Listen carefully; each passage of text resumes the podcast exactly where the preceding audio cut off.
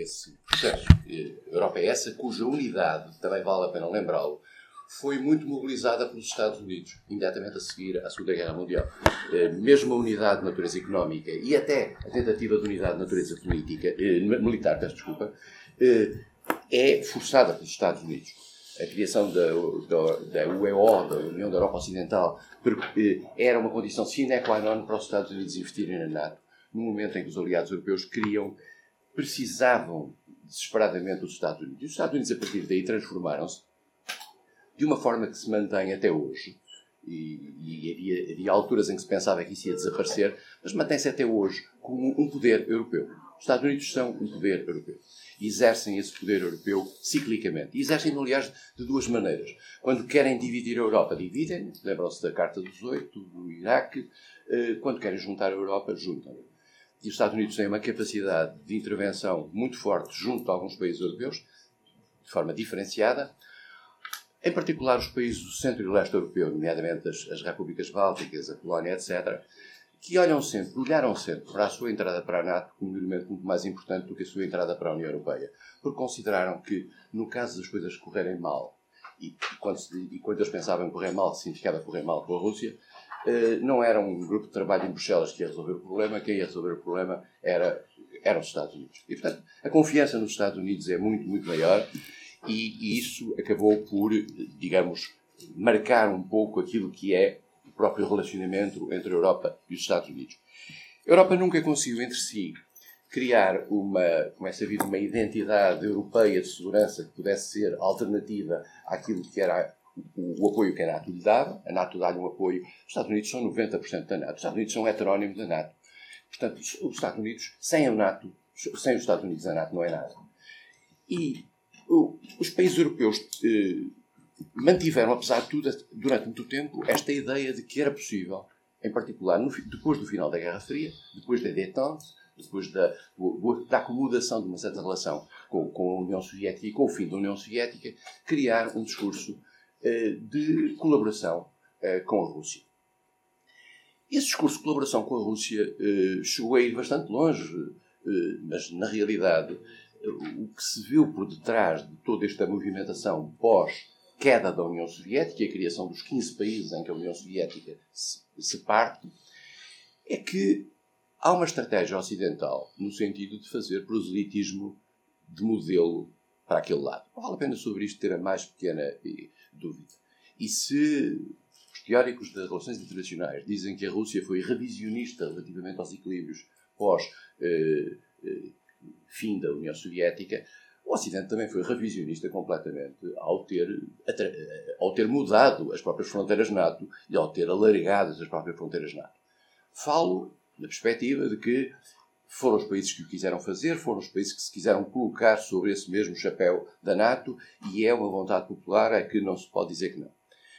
Eh, esse modelo foi resistido, de, certa modo, de certo modo, sobriamente pela Rússia durante algum tempo, depois, há um tempo em que a Rússia pressente que está a ser abusada, e é o tempo pós-11 de setembro, em que, tendo-se colado ao politicamente correto da reação da luta antiterrorista no 11 de setembro, depois a Rússia também aproveitou para fazer no, no seu próprio near abroad aquilo que, tinha, que, que achou que devia fazer, lembramos do caso da Chechênia, a, a certa altura a Rússia percebeu que as suas águas territoriais ou estratégicas estavam a ser relativamente invadidas eh, pelo, pelos Estados Unidos.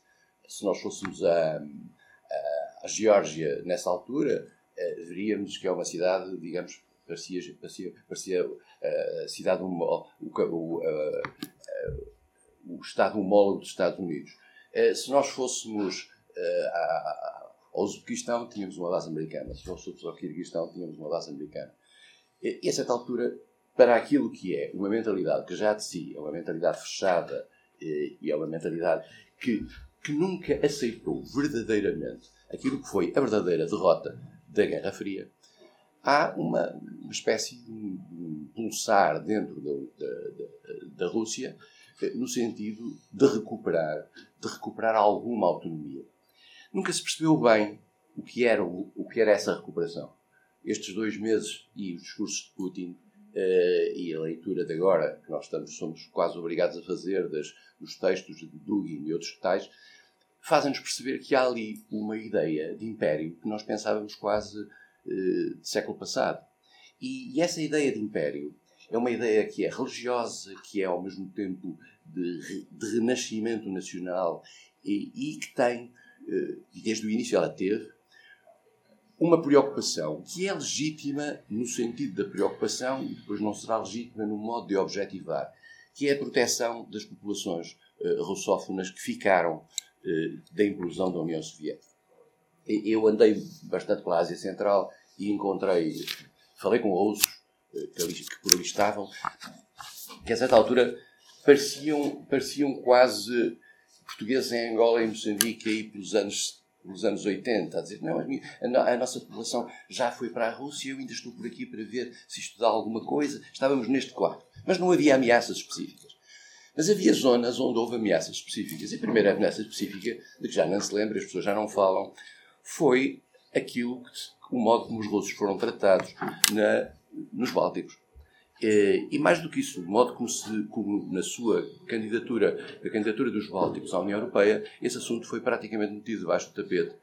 E houve populações russas, particularmente populações idosas, que não falavam a língua local e que aos 70 ou 80 anos, para terem a nacionalidade desses países, foram obrigados a falar a língua local. Aí foi possível encontrar um modus operandi de maneira a salvaguardar isso. A Rússia percebe que tem mais populações russas noutros, noutras áreas. A mais importante e a mais relevante é na, na Ucrânia. A Ucrânia é, é o país onde há mais e, e russos a viver, e convém dizê-lo, e quer na Crimeia, quer no Donbass, quer mesmo em certas zonas do Sul. E aí, e aí há uma questão que nós colocamos, que é saber o seguinte. O, a estratégia russa é pura e simplesmente a estratégia de proteção dessas populações ou vai mais para além disso? Eu acho que vai mais para além disso. Vai mais para além de, disso porque a Rússia percebeu que a Ucrânia estava numa espécie de um deslize sucessivo a, a caminho da NATO. E a caminho da NATO, uma coisa é estar a caminho da NATO, um país como, a Estónia, a Letónia, a Lituânia, outra coisa é a Ucrânia.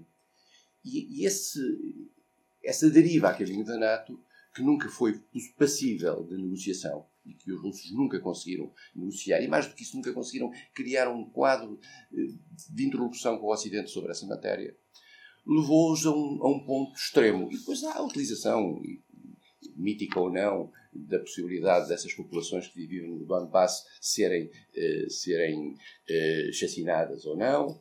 Eh, há uma operação a Rússia também é levada a, a, a, ter determinados sinais sobre a reação potencial do Ocidente em primeiro lugar, em 2008, quando foi da, da, da, da Geórgia, eh, que todos nós hoje na opinião pública vemos, ah, a, Geórgia, a Rússia fez o primeiro golpe na Geórgia. Convém dizer que na Geórgia o primeiro golpe não é feito pela Rússia, é feito pelo Saakashvili, que era presidente da Geórgia e que tenta alterar o status quo, quer na Ossétia do Sul, quer na Abcásia, tentou alterar nas últimas semanas da administração George W. Bush, convencido por sinais que tinha recebido de Washington que ia ser apoiado.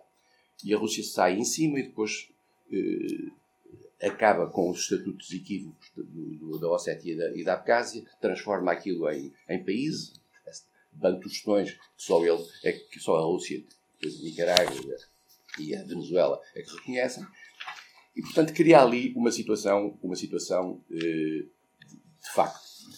Teve sanções por causa disso, em 2014, valerá a pena lembrar o que se passou na, na Ucrânia. O que se passou na Ucrânia, eh, agora os, os, vários relatos, o que se passou na Ucrânia é o fim da dualidade ucraniana. Isto é, é há um golpe de Estado na Ucrânia em 2014, na Praça Maidan, é, com apoio ocidental, que destitui um presidente legitimamente eleito. Sobre isso não há a mais pequena dúvida.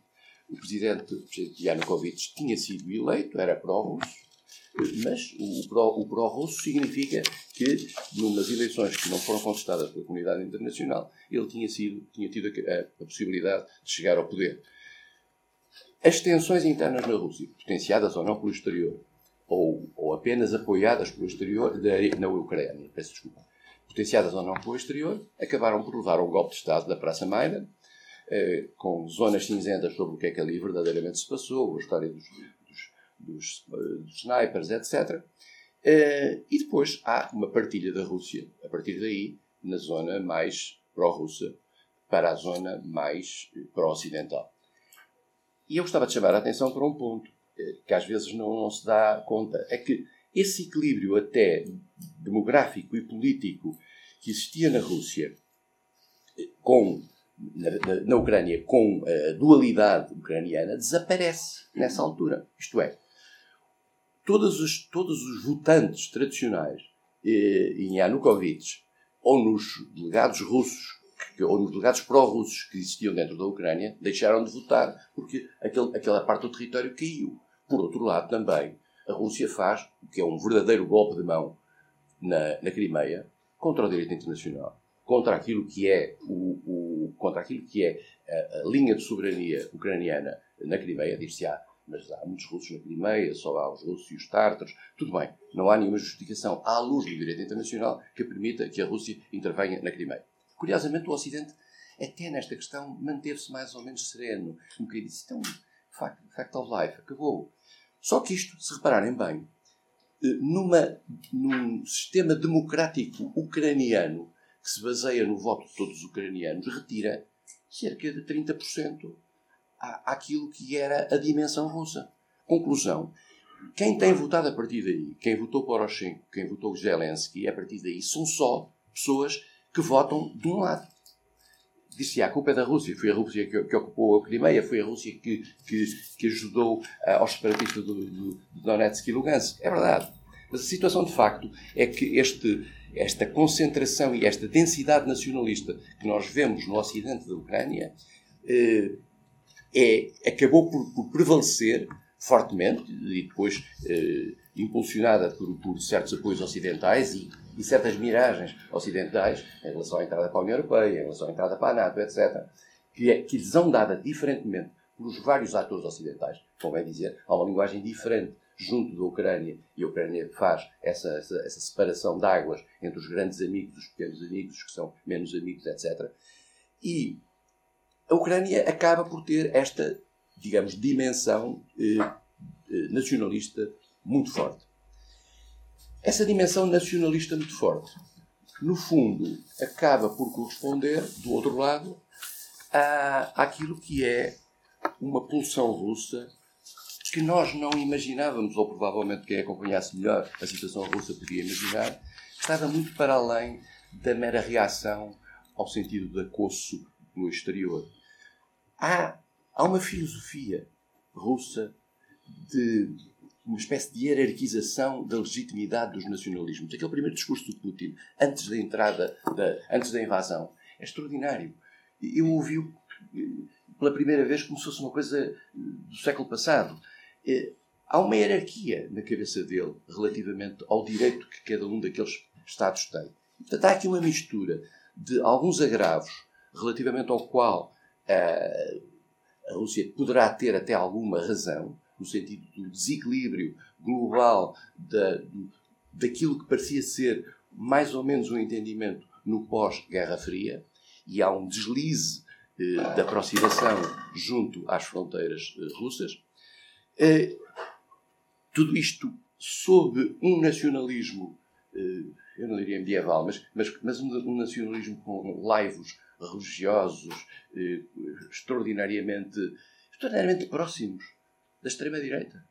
Essa é que é a coisa extraordinária que a gente vai encontrar ali. É, assim, é uma mistura de, de fatores de, de autoritarismo eh, verdadeiramente da velha Rússia, que pelos vistos são altamente apelativos em determinados setores.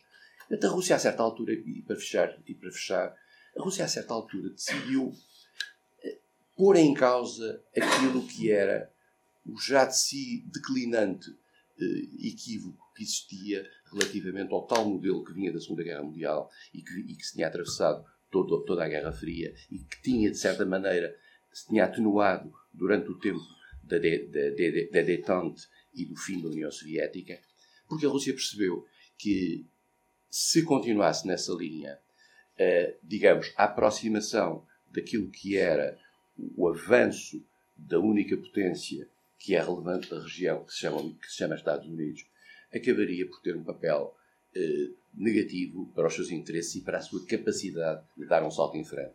E perante aquilo que ele via como uma deriva da Ucrânia, que é uma Ucrânia que estava a entrar a NATO, utilizando a expressão britânica, through the back door, eh, a Rússia decide invadir. E decide invadir com todo o preço que isso teve, medindo esse preço, contando provavelmente com algumas coisas com que não contava, em primeiro lugar com, com a falta de, de, de capacidade da própria Ucrânia de, de, reagir, depois contando que o mundo ocidental seria mais facilmente comparável em função da, da desigualdade das dependências relativamente ao gás e ao petróleo, pensando também que ia encontrar algumas opiniões públicas dentro da Europa, nomeadamente aquelas em que estavam alguns governos mais autoritários, incapazes ou capazes de fazer, de travar uma ação de natureza comum, enganou-se e enganou-se essencialmente por um imenso susto que o Ocidente apanhou e que a Europa apanhou.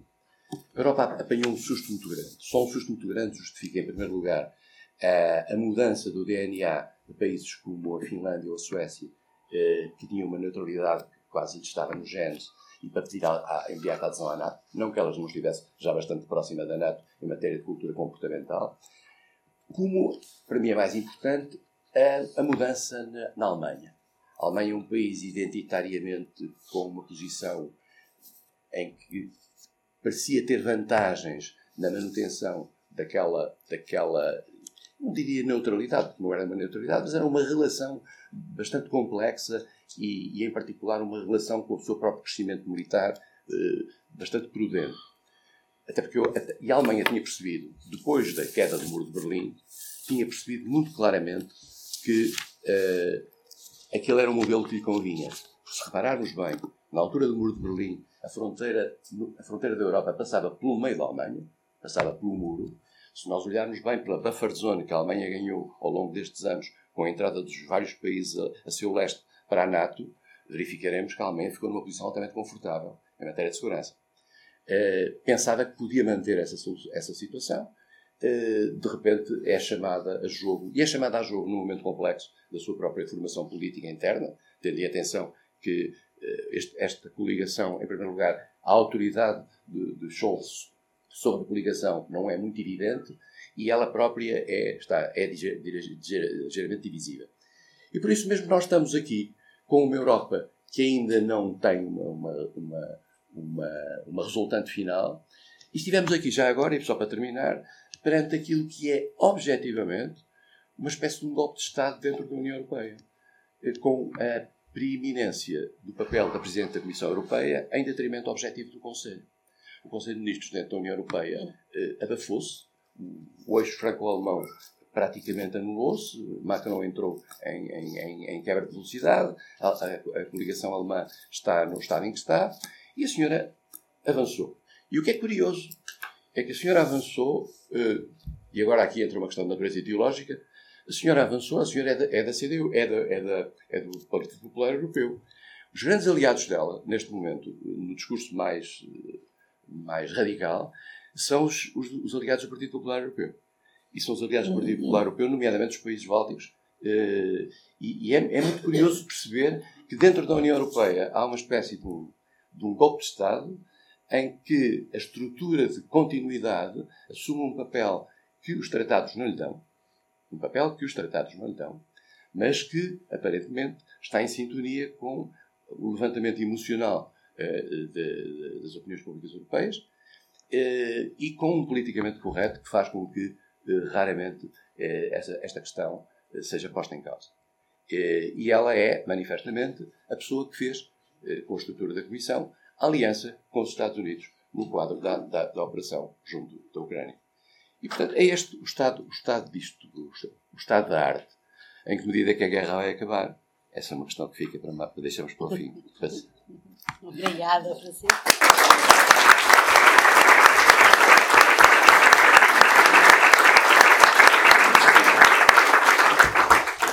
Passamos a palavra ao Luís Fazenda.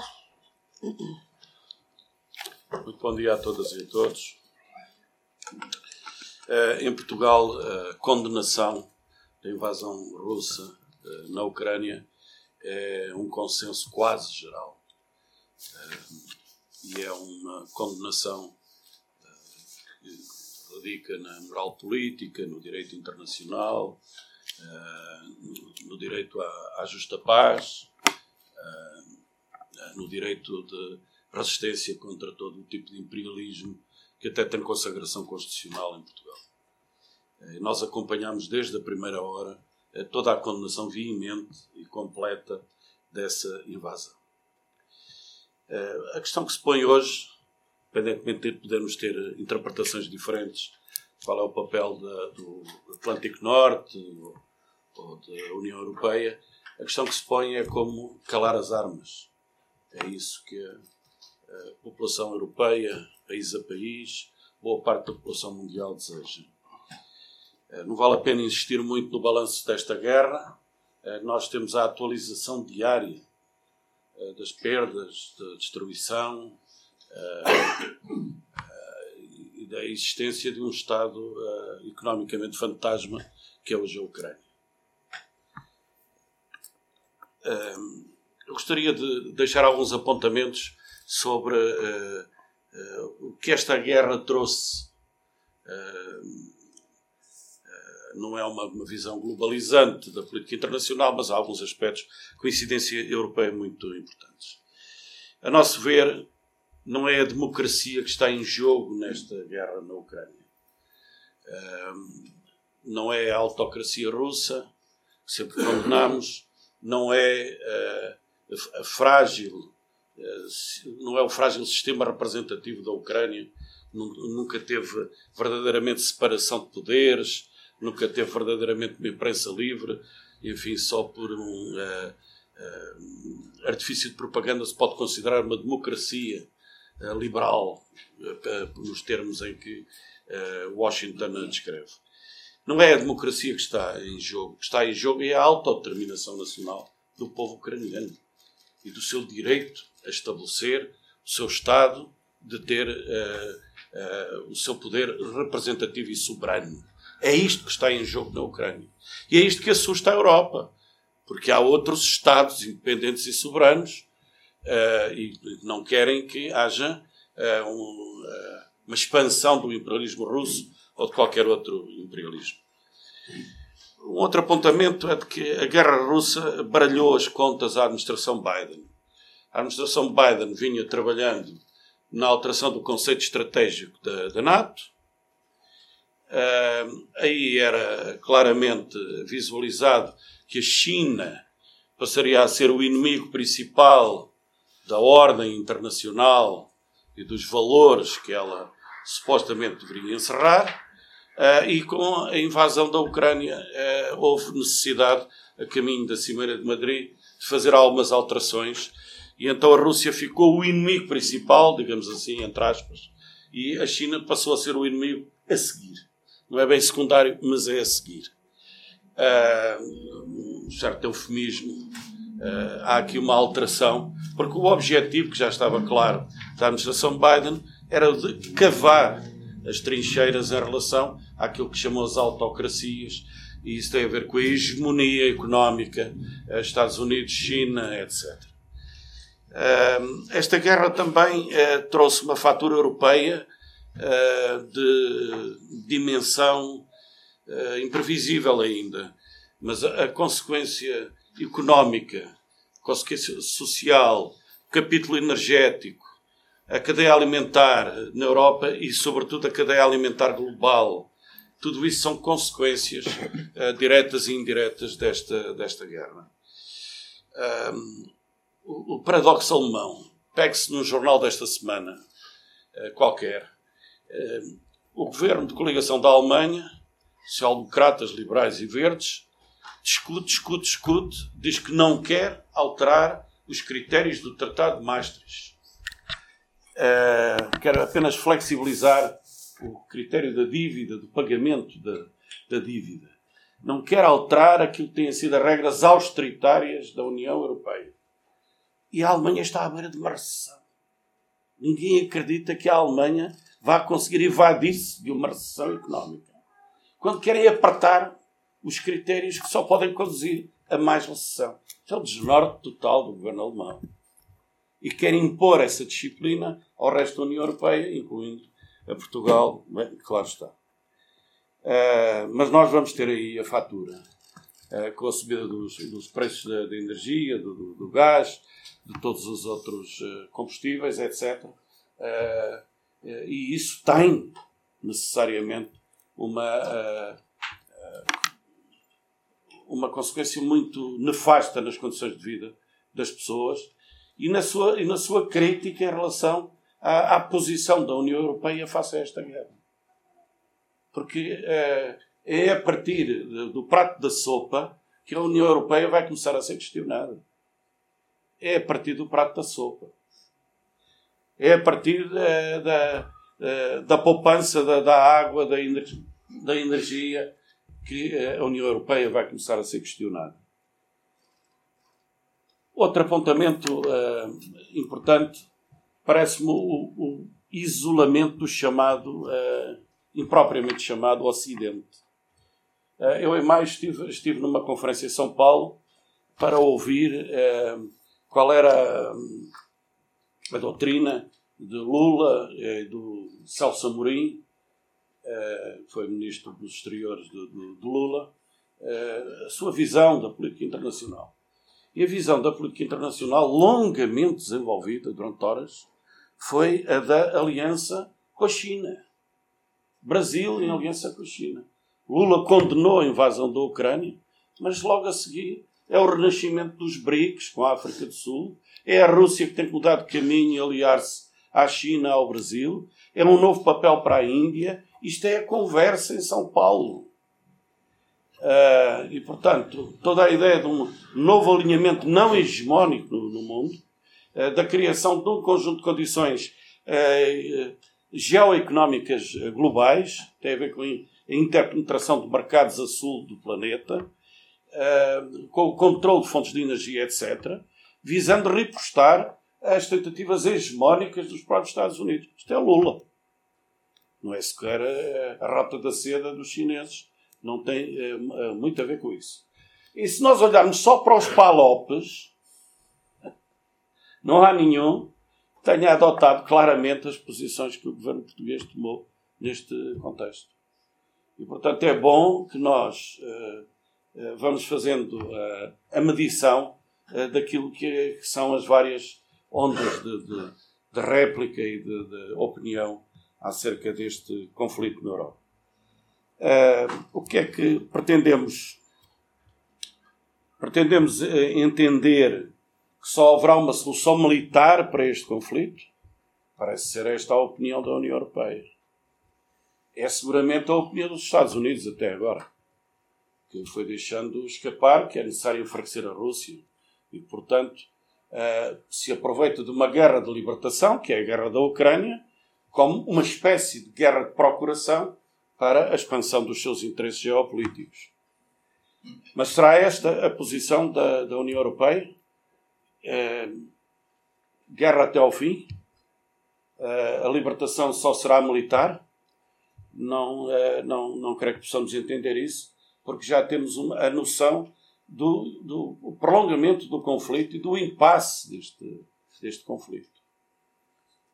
E de um prolongamento que pode ser durável e durável a crise europeia e durável a todas as consequências que daqui emanam.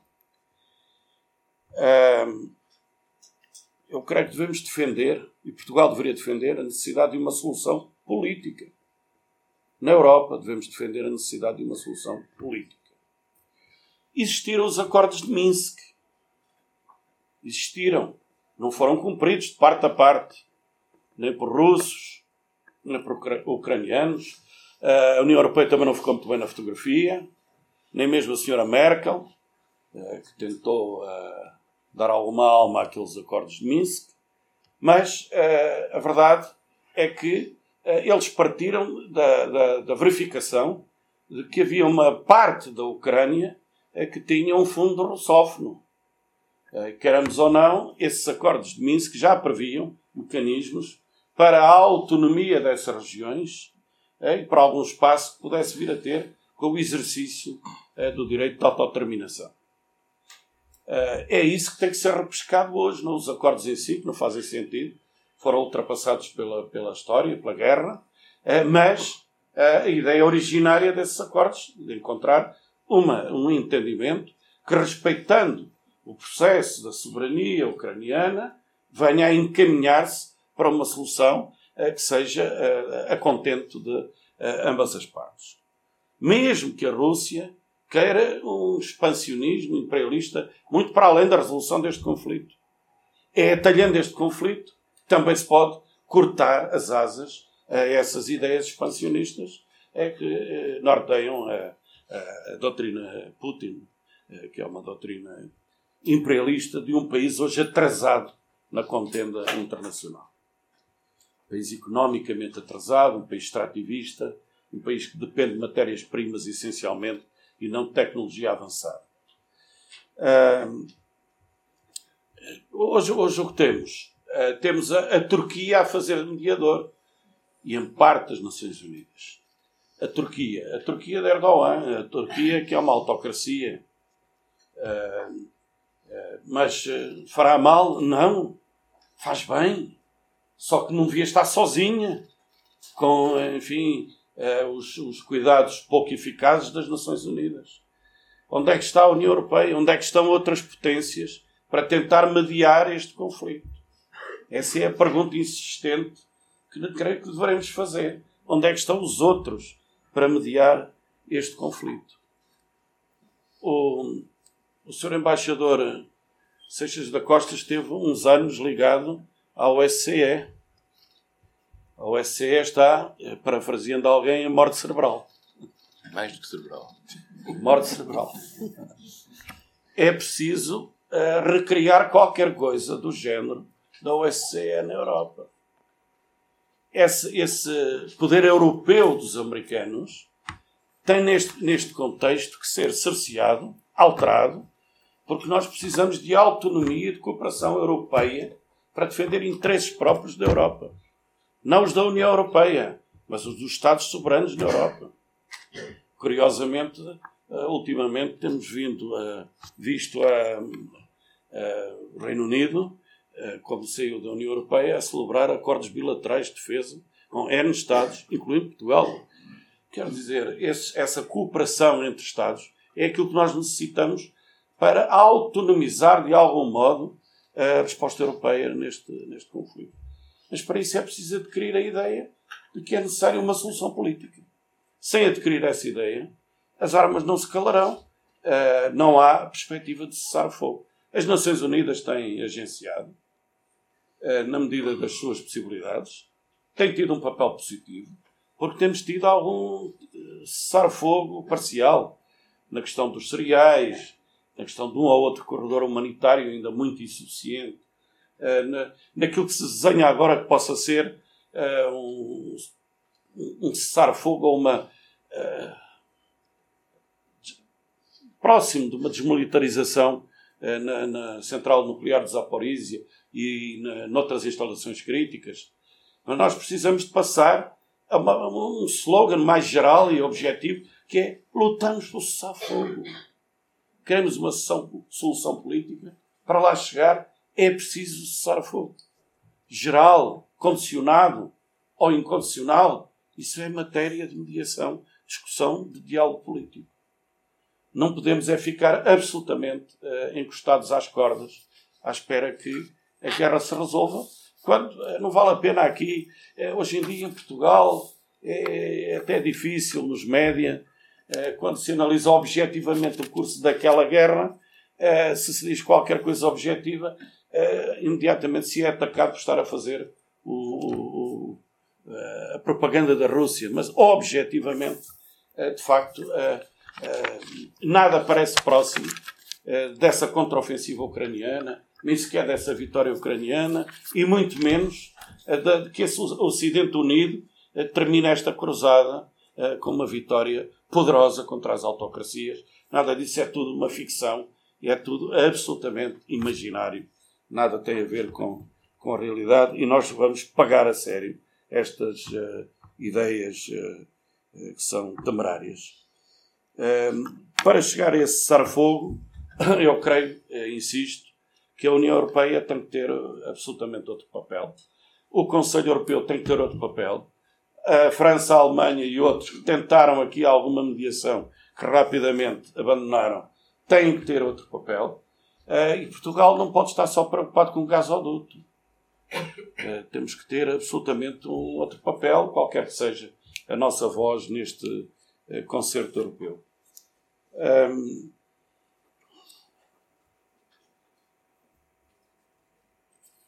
Nós, há muitos anos atrás, é, pelo menos a minha geração, um, acompanhou a guerra de Vietnã com enorme intensidade. Uh, íamos tentando saber, apesar da censura, uh, e através de alguma imprensa internacional, íamos tentando ver a evolução da, da, da guerra, os, os, americanos recuavam, o Vietnã do Sul, tudo isso. Eu vou buscar este paralelo porquê? Porque aprendemos aí que mesmo uma guerra de libertação, numa guerra de libertação, tarde ou cedo, normalmente mais tarde que cedo, infelizmente, eh, conversações de paz existem mesmo quando as guerras continuam. Aprendemos isso aí. Foi para nós, foi para mim um dos meus primeiros espantos na vida política, foi perceber porque é que o Vietnã eh, do Norte eh, queria conversações de paz com os Estados Unidos. Afinal, não querem a revolução total, não querem a libertação completa, não querem a reunificação da península, eh, tudo aquilo. mas afinal era esse o caminho a estratégia e a tática correta. E isso não impediu de chegarem à libertação total do seu, do seu território uh, com prémios Nobel pelo meio ou não, mas isso já é uma outra história. Portanto, uh, eu aqui entendo que para ajudar, para dar um contributo para acabar com a guerra na Ucrânia e considerar interesses de várias partes, uh, é necessário defender uma solução política e defender que ela só pode começar a existir desde que haja um acesso a um cessar-fogo e uma luta global, abrangente, englobando as Nações Unidas, mas seguramente a União Europeia, por essa solução política. Obrigada, Luís.